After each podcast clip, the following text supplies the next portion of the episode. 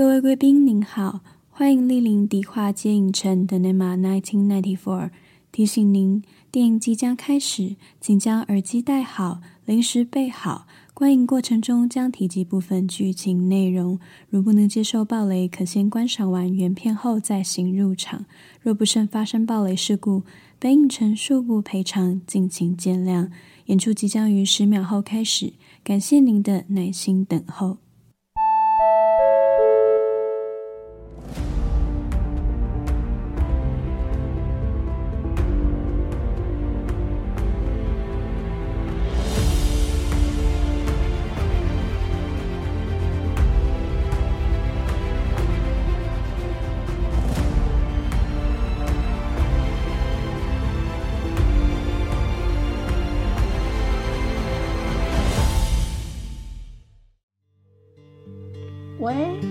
是电话店家啦，可以速递的无？是讲恁爸爸顶个月内无来家头吗？卡一电话来问看觅啦。Hello，大家好，好久不见，我是老板艾迪。有没有觉得很久没有听到这个声音啦？我自己都觉得很心虚哦。那欢迎大家回到迪化街影城的第二十二集。好，我自己知道我真的是该打屁股哦，这 整个从以前周更，然后到现在变成一季更新一次。我刚刚甚至还在想哦，我到底哪一集的开头才不会是跟你们说哇，好久不见这样？甚至怀疑还有人现在会翻到这个节目吗？还是我现在这一集录出去就只有我一个人在讲话而已？好，那言归正传哦。其实前阵子我是花比较多心力在经营我的 IG，那中间呢，我的人生也经历了蛮多的变化，包括转职，然后包括中间隔了一个年假等等的。那同时我也其实一直在摸索自己制作节目的一些方向，加上我又是一个想很多的个性，所以才会在 Podcast 这一块休息了蛮长的一段时间。那至于为什么会有一部作品让我决定重新回归 Podcast 呢？就是今年三月三号上映，没错，就是现正热映中的这个《本日公休》。哎哎，三月三号上映，很快了吧？这真的是我有史以来做最快的节目哎。那其实这部作品啊，我在上映之前呢、就被它的广告洗版到一个不行。除了成品电影院它前面的预告一直放之外，我前阵子哈在追那个陆剧《去有风的地方》，就刘亦菲跟李现演的，也是也是很好看。那因为我没有 Line TV 的会员，所以我就被迫一定要看广告。那那 Line TV 他就疯狂洗版这个广告，逼我一段就要看三次这样。还有当时就觉得不行，这到底是什么作品？我一定要去看一下。所以这个本日公休一上映，我马上就去看了。那这部作品它是由傅天余导演执导的。那主要的演员呢是这个陆小芬，就当年一个非常有名的金马影后。那这次这个本日公休呢，也是她睽违二十几年之后再度出演的一个大荧幕作品。那除了陆小芬之外呢，那大家可能比较熟悉的像方志友、陈婷妮、施明帅、傅孟柏等等，还有他的客串阵容也非常的精彩，有林柏宏、陈柏霖。胡志强，还有芊芊跟阿汉等等，整个卡司非常的用心，甚至你会想说，怎么会把这么多人凑在一起？这到底是一个怎么样的故事？那这个故事呢，就是从导演他的妈妈本身出发的一个剧情。那它本来是一个短片的纪录片，后来在呃监制吴念真的鼓励之下呢，导演就决定把这个发展成一个剧情的长片。那故事就发生在台中一家经营超过四十年的男士家庭理发厅。那理发师呢，就是我们的主角啦，就是由陆小芬所饰演的这个阿瑞。那这家理发厅到底有什么特色呢？首先，重点就在这个阿瑞身上。阿瑞他对客人有上一代的长辈们很重要的一个特质，就是他非常的用心，他把客人当成自己的家人在看待。有很多客人都是从小让他剪到老。反正只要讲要剪头发，一定要去给阿瑞剪就对了。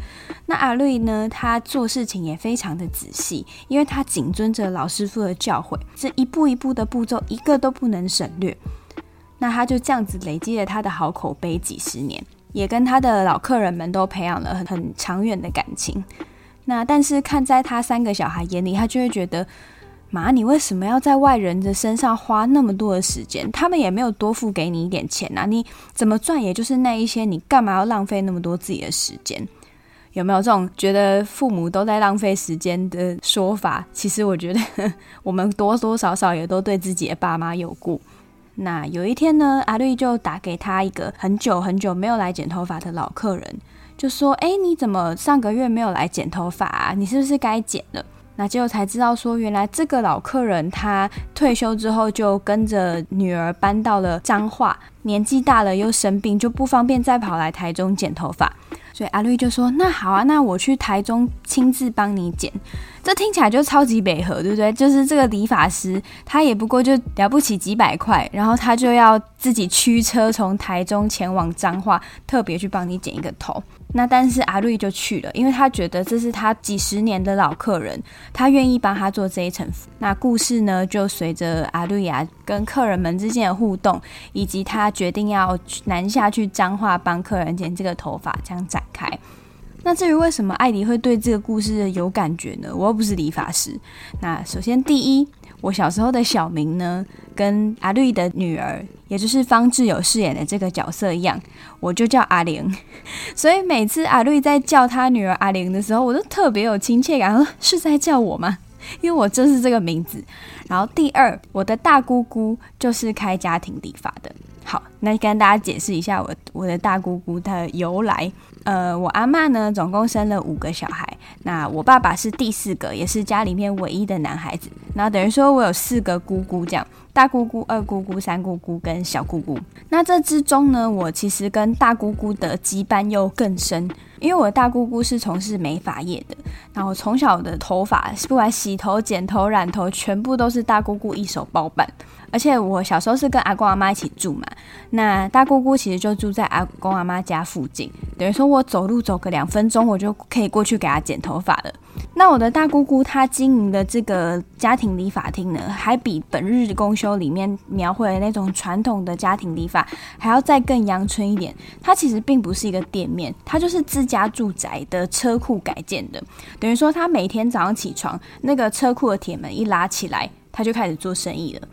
而且我还记得，就是大姑姑她的这家家庭理发是没有招牌的哦，也没有那个传统的沙龙灯，她就是车库打开直接就可以做生意的这样子。但是她生意很好，我从来都没有看过她特别去什么贴广告啊，特别宣传说，哎，我开了一间理发店，大家记得来剪头发哦。没有，就是靠着口碑口耳相传，每天铁门一拉起来，就一堆人要冲进来剪头发这样。那我的大姑姑她个性很可爱很爽朗，但是她也很凶，可是她很疼我就是了。然后我从小到大都留着一头长发，是完全没有剪过的那一种，洗头起来就是很麻烦。那所以我平常就是都会要洗头的时候就走过去给大姑姑洗头。那我记得本日公休里面有一个桥段，我觉得很亲切，就是。很小的小孩子要去家庭理发店剪头发的时候，他们就会在那个沙发椅上面放一个小板凳。我就是坐那个小板凳坐到大的。你就先从你小时候坐那个小板凳，因为你很矮嘛，你就坐那个小板凳剪头发。然后后来你慢慢长大的时候，你就不用那个小板凳，你就坐在那个椅子上。那个成长的过程，其实也代表着家庭理发陪伴你走过了你人生一段很重要的时期，这样子。所以这部电影里面描述的各个场景对我来说都非常的熟悉。我甚至记得阿绿的那个家庭理发厅外面啊，会披着很多毛巾，是帮客人擦头发的。那他的店外面就披挂着这个粉红色的一排一排的毛巾。我记得我大姑姑家的是黄色的，每天用完一波之后，晚上就会整个洗过、消毒过。然后再把黄色的毛巾这样子晾在外面，然后上面都已经斑斑驳驳沾了很多染毛膏啊，但是它还是继续用，非常的节省。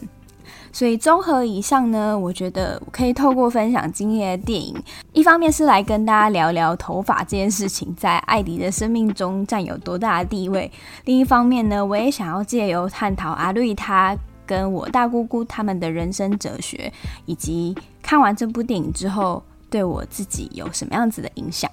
那接下来就让我们开始今天的节目吧。啊人跟人的中间，敢讲一定要有什么关系才会当关系吗？现在流行这个啦，刘海要盖住眼睛。啊，你是当时怎样爱水啦？我帮助阮某啊，伊搁甲我骂啊。还是甲你骂啥？啊，你若变遐老，害拢袂记得我。难怪人家啊，叫我夹着头毛，敢若像去食着魔鬼共款，拢会掉掉。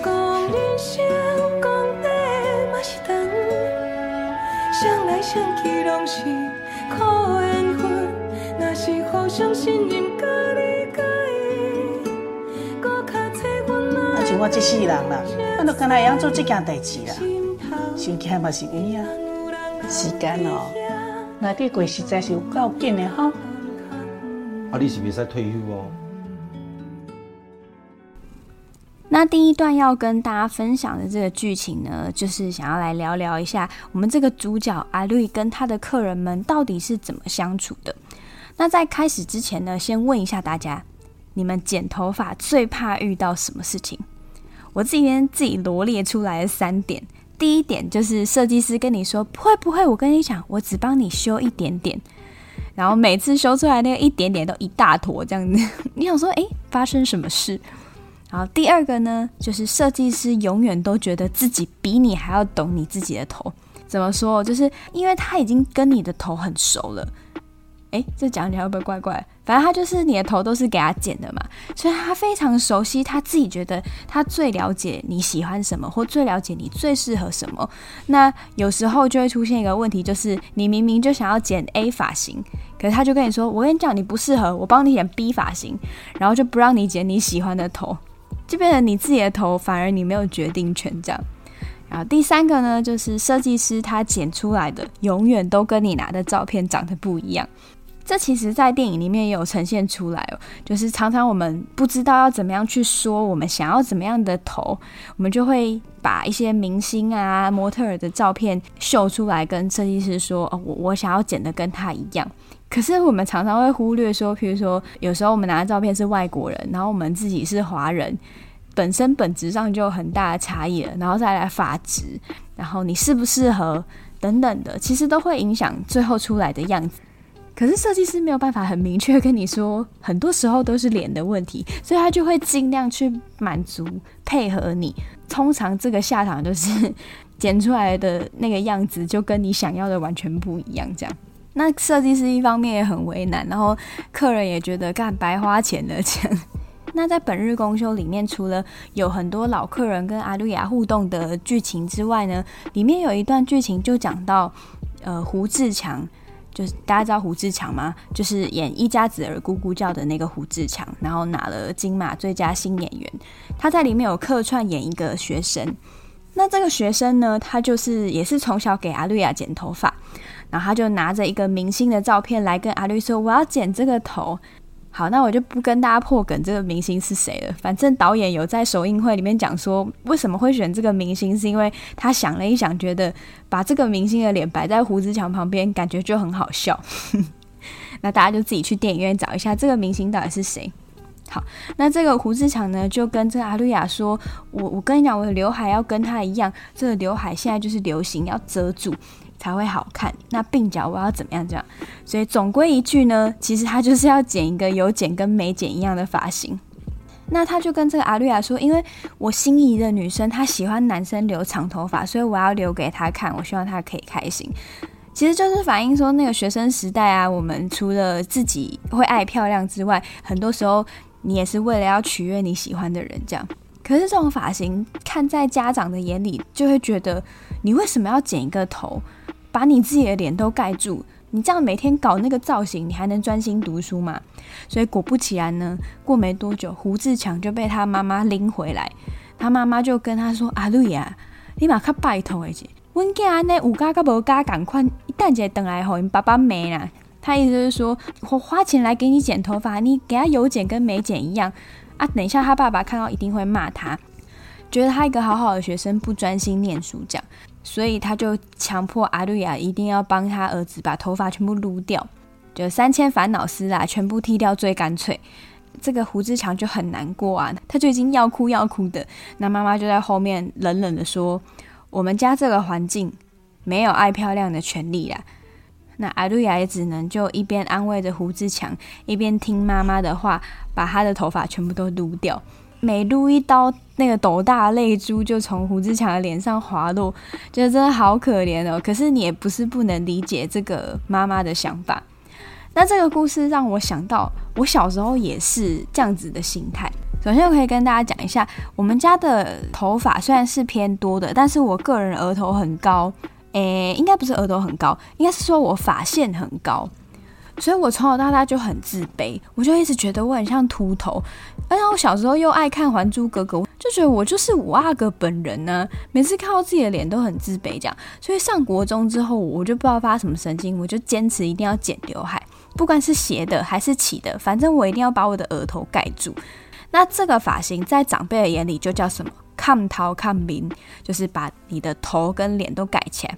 所以每次长辈只要看到我的脸，他就说：“阿莲啊，唔烫呐，你安尼留这个刘海，看头看面，你这样运礼拜啊。”就说你这样留这个刘海，把你的运势全部都盖住了。这样，但谁管那个？我就是不想要我的秃额头被看到啊，所以就还是坚持留那个刘海。可是呢，大家知道国高中是一个什么年纪吗？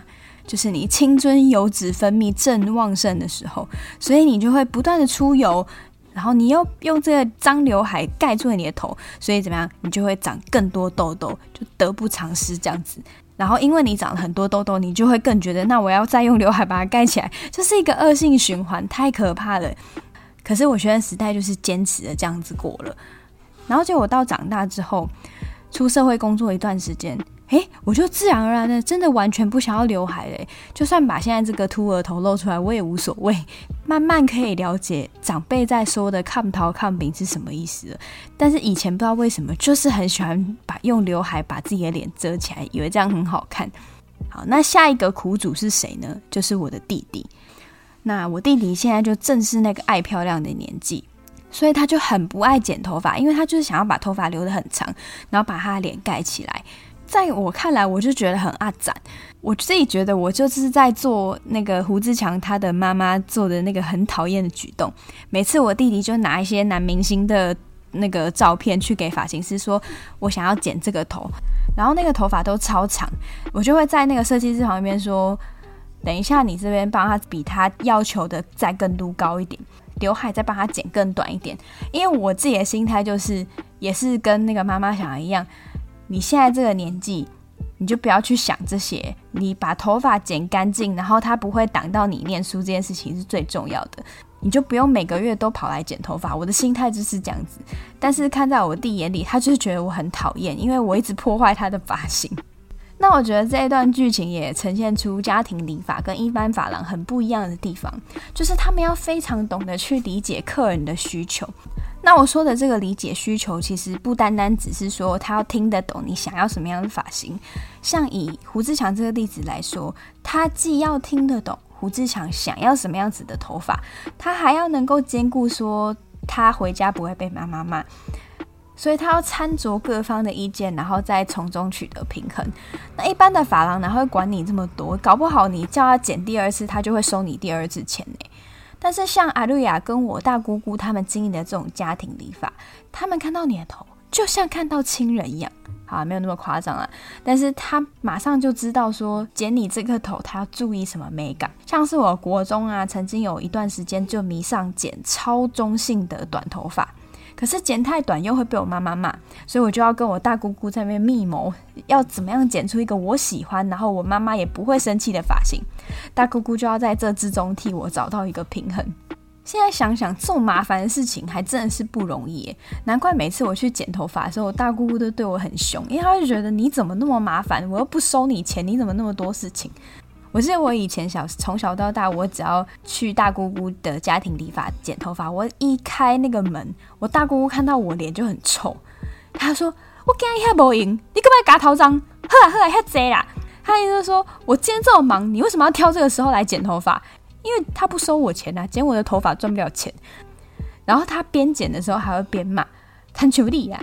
今天还无闲，更拜的经济时阵来嘎头章，然后每次都挑我最忙的时候来剪头发，这样。小时候就会觉得大姑姑凶屁哦，但长大之后就觉得，哎，毕竟人家也是啊，怎么免费服务嘛，虽然说他对我很凶，但是今天呢，也借着本日公休这个电影呢，我真的要为我大姑姑，还有所有在家庭理发努力满足客人需求的阿姨们，致上最高的敬意。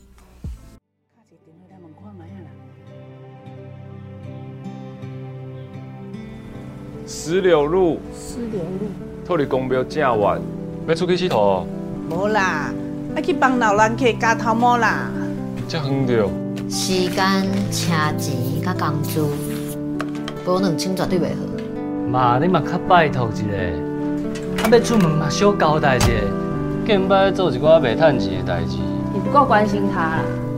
你最关心啊！啊，姑姑啊，等来一届，平常时嘛是我伫顾。各家人拢无去！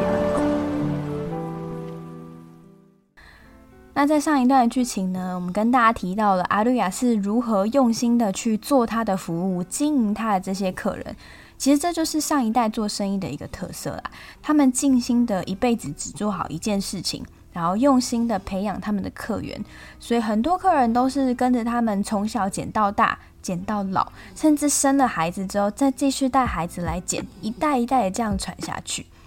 所以家庭理发其实最重要的一个关键就是在人情味。那我们在谈本日公休的人情味之前呢，我再来问大家一个问题：你们剪头发的习惯是什么？你们是会找固定配合的设计师吗？还是今天就走到东区或是哪里的路上随便找一家发廊进去碰运气？还是你们是随便就找一间百元理发，直接付钱就剪了？那以艾迪来说呢？刚刚有提到嘛，我从小到大就是被我大姑姑剪头发的。我就这样从小时候剪到我大学，真的不夸张。即使到台北念书，我还是会一回台南就跟大姑约要剪头发、染头发。那其实给大姑剪头发还是有一些麻烦的地方。第一个像是像我上台北念书之后就没有办法那么频繁的回来了嘛。再加上我从国中开始，其实一直都是留那种很中性的短发。那那种短发的问题就是，它一个月就会长长了，我头发要长得很快，所以就变成我常常顶着一个香菇头，过了两三个月之后才能回去把它修成正常的发型。那再来呢，是因为我大姑姑很忙，所以并不是说我要约她就约得到的，我都还要排队，而且我又没有付钱，所以你也不好意思说人家一定要挤出时间来帮我。然后再来是因为其实大姑姑她毕竟就是做家庭理发的嘛，所以她进的染剂，或是说她烫头发的那个发卷的卷度。以及他会剪的发型，其实都非常的有限，毕竟就不是服务年轻人嘛。虽然我大姑姑很酷哦，她其实平常都很喜欢看一些韩剧、偶像剧，然后会去研究那些男女主角现在流行什么发型，但毕竟她能做到的，就还是不及外面那些比较时下流行的发廊。所以到大学之后，慢慢的你接触越来越多流行资讯之后，我其实中间有偷换过设计师。但是我一直都没有找到一个满意的，而且有时候你还会觉得有点拍谁，因为你在外面给别的设计师剪坏了，你还要低着头回去找大姑姑帮你补救，就真的觉得哦天哪，好丢脸哦。后来大姑姑年纪也大了，所以她慢慢的打算要把发廊收掉。后来大学有一次，我为了要漂头发，我就找到了我现在固定配合的设计师。好，这边温馨提醒大家，绝对不要去漂头发。我现在好像什么长辈在告诫年轻人，但是我真的要告诉大家不要漂头发，因为刚刚有提到说我们家的发量其实算是偏多的，但是我就那一次挑卡称去漂了整头，结果一漂完之后，我头发疯狂的掉，然后发量就真的比以前少了很多，这真的是世界上最后悔的事情了。好，那再讲回来。反正自从我找到现在的设计师之后，我就再也没有给大姑姑剪过头发。那他现在也退休了啦。可是说到现在，我这个固定配偶的设计师啊，其实我也是从大学开始就让他剪到现在，剪了好几年不敢换。就算每一次我都要专门跑回去台南，对，又是台找台南的设计师，我就宁可每一次都要回台南去给他剪或染或烫。我朋友其实也会说，你干嘛不要在台北找一家就好了？台北有那么多选择。但是我真的就会觉得，头发这么重要的东西啊，我不要随便剪呢，这个脸我丢不起哎，所以我还是不愿意冒这个险。我就宁可每一次都要等到我回台南的时候，我才要去处理我的头这样。那你看，像我不管是对大姑姑，或是对我现在的设计师，虽然说忠诚度并不像是上一代的老客人对阿杜亚这么的高，可是这个行为其实就是很类似头发这种关乎门面的东西，我们就还是希望可以交给更放心的人剪。那我们都很习惯说，现代的发廊有很多种选择，可是本日公休呈现出来的理发厅是在上一代他们这个社会里面啊，理发这件事情就像是把自己最重要的东西交给最信任的人负责一样。你一旦找到适合的，你就不会想要再换了。这也就是为什么阿瑞亚跟他的客人之间可以维系这么久的顾客关系的原因。那剧情里面其实还有提到说，呃，阿瑞亚他有时候算一下时间，他就会打电话去叫一些老客人来剪头发，然后他的电话旁边摆着一个电话簿，里面放了很多名片。那阿瑞亚都会记得说，诶，算一算时间，差不多这个许医师要来剪头发了，或是那个陈先生要来染头发了，这些他都记在脑海里。其实也是说明了阿瑞亚很把这些客人的需求都放在心上。那我记得我的大姑姑也是，她的电话旁边就真的会有一个电话簿，然后时间到的时候，她就会跟店里面另外一个阿姨说：“你帮我喊那个电话婆啊，帮我催那个单独书，叫我来你头毛。”然后也是我妈以前常常也会接到大姑姑的电话说，叫我妈去染头发的。其实真的很神奇，因为关他屁事，你干嘛记人家什么时候要剪头发，什么时候要染头发？他如果有这个需求，他就会去找你啊。可是其实以前的家庭理发是很仰赖姑姑或是阿路亚这样子的提醒的，因为很多老人家他们可能真的会忘记，所以有时候就会因为他这样一通电话一个提醒，客人就来了。所以这也是为什么我觉得这些家庭理发都不需要打广告就会有客人的原因，因为他们平常就靠着人情，靠着他们的用心在经营他们的客人。那刚刚有提到阿瑞亚对客人这么用心，听起来应该是一件好事啊。可是为什么他的儿子女儿都很看不惯这件事情？那这边就要讲到另外一个更重要的角色，叫阿川，以及刚刚有提到方志友饰演的这个小女儿阿玲。那阿川呢，跟阿玲之前是夫妻关系，在影片的一开始，他们已经离婚了。那这个阿川是由傅孟博饰演的，是一个车厂的黑手。那阿川是一个什么样的个性的人呢？其实他跟阿瑞亚很像，他们是非常的善良，然后总是把别人的需求摆在自己前面的人。所以经营车厂的这个阿川呢，常常就会遇到客人跟他说：“哎，你先帮我修车，啊，钱我改天再给你。”但是阿川都会很好心的说：“好啊，好啊，我就记在白板上，你就记得拿钱来还我。”那钱就这样子一笔一笔的欠，一笔一笔的欠。可是阿川跟阿玲又不是什么很富裕的家庭，那后来夫妻俩很辛苦的攒了房子的头期款，结果突然阿川的国小同学有经济上应急的地方，阿川就没有问过阿玲，就把这个钱拿去救济他朋友了，所以阿玲就很爆炸啊。我妈就已经是这种个性的人了，我老公还是这个个性的人，你们为什么都要把家人的需求摆在朋友后面？为什么什么事情都是要叫家人再等等？那剧情就花了一些篇幅在讲述阿川跟阿瑞亚之间的感情，以及阿川跟阿玲为什么的婚姻没有办法走到最后。那关于欠钱赊账这种事情啊，其实不止阿瑞亚跟阿川有这个状况，我大姑姑也有。只要是那种传统的店家，应该都会有这件情形。但是呢，我大姑姑很凶，所以我自己很有信心。我觉得我大姑姑应该是没有讨不回来的钱，而且她也不会轻易的被别人占便宜。但是你说有没有顾客曾经来熬过他？有。那你说我大姑姑有没有曾经心软过？我也相信有。这就是他们上一代的人做生意会有的习惯。就觉得人情留一线，日后好相见。那阿瑞亚可能就是人情留一剪，日后好再见。所以对于这种事情，他们凡事不会太过计较，因为客人对他们来说就是家人，就是朋友。所以朋友今天有难，我们就是多帮忙，多担待，只要日子过得去就好了。那如此一来，反而造就了他们绵长的顾客情谊。但是这个做法，你要说是善良也可以，从但从另一个角度想。如果你是阿川或阿瑞亚的家人，你当然会觉得很气啊！因为你等于就是自己吃亏，然后又没占到便宜嘛。可是我觉得，呃，本日公休这部作品很好，是它并没有特别的要去批判哪一个世代的观念才是对的。它并不会因为阿瑞亚是这部电影的主角，他就跟你说，所以上一代那种重人情的经营方式才是对的。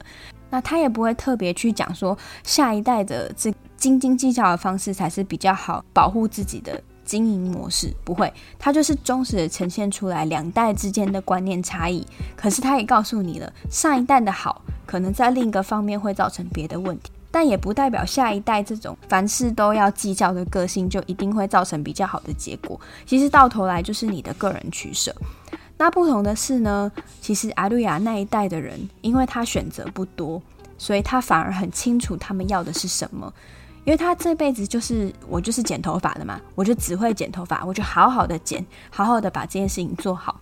可是现代人的选择太多了，所以很多时候我们反而会更加的迷茫。那这件事情让我想到，呃，有一个我很喜欢的节目叫做《Master Chef Junior》，就小小厨神，就 Gordon Ramsay 主持的那个节目。那我记得某一好像有一个赛制是说，类似一二三名，那第一名他可以他的冰箱可以选二十五样食材。好，假设第二名选十五样，第三名可能就只有五样。那你理所当然就会觉得说。一定是冰箱里面有二十五个食材的人最有利啊！他有那么多可以选，他想要煮什么都可以。但最后呈现出来的结果反而是第一名，因为他选择太多了，他太贪心了，所以他不知道要做什么。反而第三名只有五样食材，所以他就是专心做好他那五样食材可以做的东西就好了。所以我觉得这件事情反映到现在这个瞬息万变的时代，也可以让我们好好的反思自己。虽然你有更多的选择，虽然你有更多的决定权，可是如果你都不知道你自己想要什么的话，你难道真的就能过上比上一代更好的生活了吗？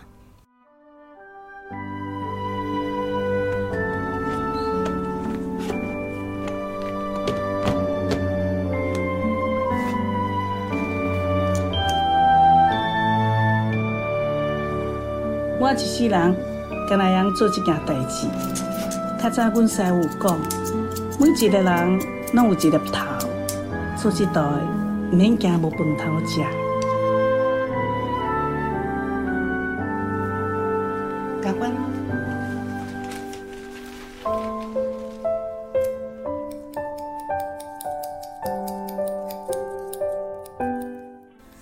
那最后的结尾呢？我想要来跟大家聊一下，究竟在阿瑞亚那个年代里面。一辈子只做好一件事情，什么事情都慢工出细活的这个生活态度，在现代真的不适用了吗？那在访谈里面，其实有提到说，陆小芬这个演员，她睽违二十几年都没有演电影，一回来就带着这部作品来跟大家见面。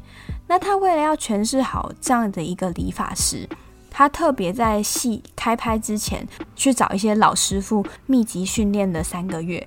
那他从来没有帮人家剪过头发哦，他就从披毛巾，然后热敷、刮胡子、洗头、梳油头，然后电剪、剃发等等这些一步一步的小细节，慢慢的训练，因为每一个动作都是学问。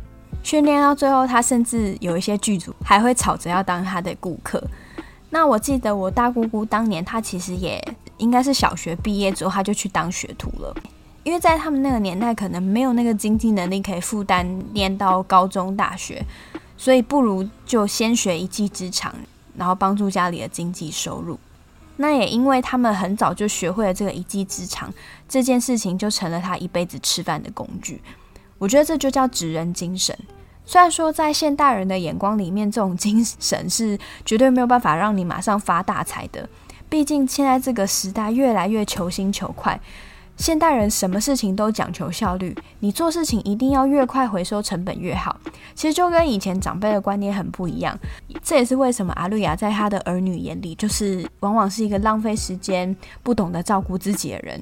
可是其实说来好笑哦，就是这些子女啊，都一直说阿瑞亚常会被占便宜啊，过不好自己的生活。但是这些儿女，他们的生活也是过得一团糟。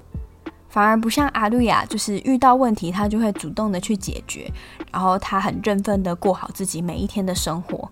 那其实这件事情就让我联想到我在内容上面的经营，那刚刚有提到，其实今天的这集节目是我回味了几个月之后又重新再回来录的。经营这个平台，老实说也就一年多的时间了。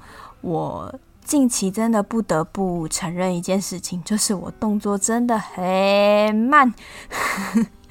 我真的完全没有办法跟大家一样搭上什么话题的潮流，所以我的 IG 的 followers 啊，或者是我 podcast 的收听数，就一直都是没有很高。因为要做一篇贴文或一集节目之前，我都会反复思考很久，确定我真的可以做到一个我满意的程度，我才会出手。那这之中，我其实也很迷茫，我也很犹豫，说我到底要不要这样子继续纠结。然后过程中也错失了很多可以蹭流量的机会，所以就蛮自责的，觉得是不是自己做的不好，是不是自己不适合这个自媒体的经营？那后来思考了很久之后，我就觉得说，重点其实是在我当初到底为什么要开始这个平台。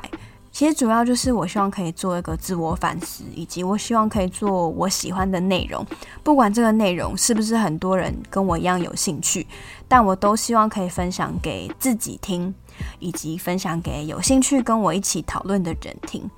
我的重点并不是我可能要、呃、掌握流量密码之类的，这些都不是我的重点。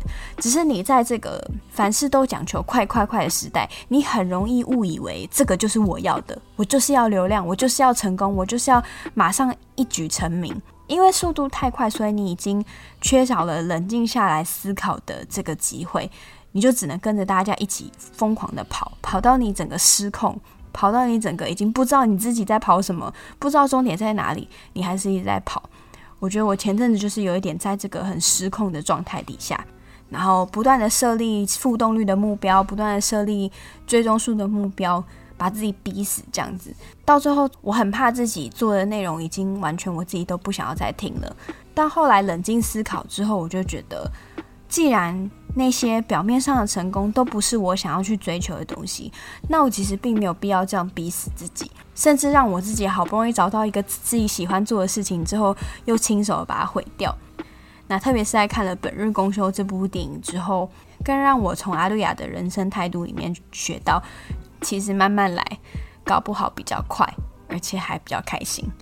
那今年也是二零二三年了嘛，那往往到新的一年，我以前都会给自己设立很多新年目标，然后到年末的时候，你就会发现，诶，这些新年目标怎么好像都没有在前进呢？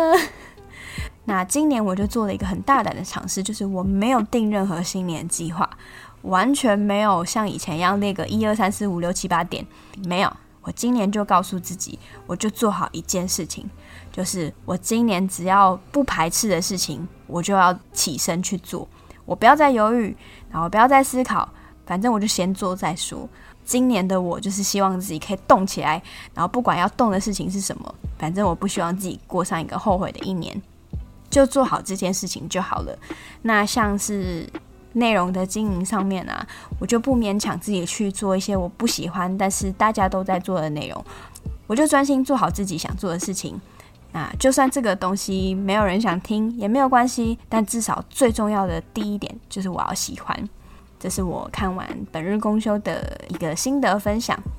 其实一开始真的没有料想到这部作品可以带给我这么大的反省。原本只是想说它应该就是一个很清新、很简单的电影。我记得我那时候跟我妈说，我去看那个本日公休啊，然后我妈就说那个是什么？我就说就那个陆小芬呐，你知道吗？然后我妈就立刻说，哦，就以前那个电影明星哦，有没有？因为很明显，其实我并不是陆小芬最活跃那个年代的孩子，但我从我妈的反应，我就可以看出来，陆小芬其实在他们那个年代里面是很著名的一个电影明星。那我本身呢，也很喜欢看这些老演员演戏，因为其实他们从年轻开始，曾几何时都是叱咤影坛的这些表演者。可是后来中间台湾电影有一段时间，或说台湾戏剧有一段时间啦，就我觉得蛮没有办法给这些老演员舞台的，所以很多时候这些老演员可能就今天演一下谁的阿姨，然后明天演一下他的妈妈，就只剩下这些很边边角角的角色了。但本日公休这部作品，我觉得很特别的是，他就是以妈妈为主角，这个阿路亚就是这部电影的主角，不是他的小孩，不是他的女婿，导演特别拍了一部作品，告诉这个观众说：你们可能以为你们的妈妈是你们想象中的样子，但是实际上的妈妈都不是这样子过活的。相反的，你们可能从来都没有好好的去理解跟看过妈妈他们到底在忙什么。所以我拍一个故事告诉你，妈妈他们也有他们自己的生活，妈妈根本就不需要你们的担心。更多时候，她其实只是需要你们好好照顾好自己，这样就好了。然后他用一个台湾人共同的家庭礼法这个记忆，把这个故事串起来。其实我觉得要把这样简单的一个故事拍好，真的不容易。因为毕竟讲白一点，这个故事就是 就是别人家的家务事嘛，就是导演的妈妈嘛。啊，别人的妈妈跟我有什么关系？为什么我要花钱进电影院看你妈妈的故事？所以他很聪明的去用了一个可以连接台湾人记忆的东西，来勾起大家回忆，让你对这个故事有共感，你更好的去进入整个情绪里面。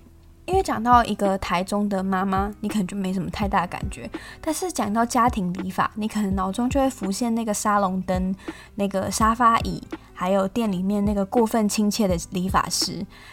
正因为我们都共享了这样子的记忆，所以对这个故事可以更有代入感。我觉得这是这部作品可以用这么简单的故事引人入胜的最主要的原因。而且刚好也可以牵动到我小时候跟大姑姑的一些记忆，一些很有趣的回忆，整个看完电影的时候涌上心头，所以就决定分享这部作品给大家看。刚好它也是现正热映中，然后我其实也有预感，这么简单的故事可能没有办法像关于我和鬼这样子收获这么好的票房，所以就希望可以透过自己的力量鼓励大家，给这部电影一个机会，进去电影院感受一下。简单又温馨的故事，那很谢谢看到我停更这么久还愿意点进这一集的你。如果你喜欢这部作品的话，欢迎进戏院支持一下。它没有特效，它没有多了不起的剧情，它就是一个安分守己把故事说好的电影。但是这样子的作品在现代来说非常的难得，在这边推荐给大家。那也非常谢谢你今晚的收听。迪化街影城今晚即将结束营业，我是艾迪，我们下期见。有闲哦，较常转去厝行行啦，莫要是大人想烦恼去。哦，我知。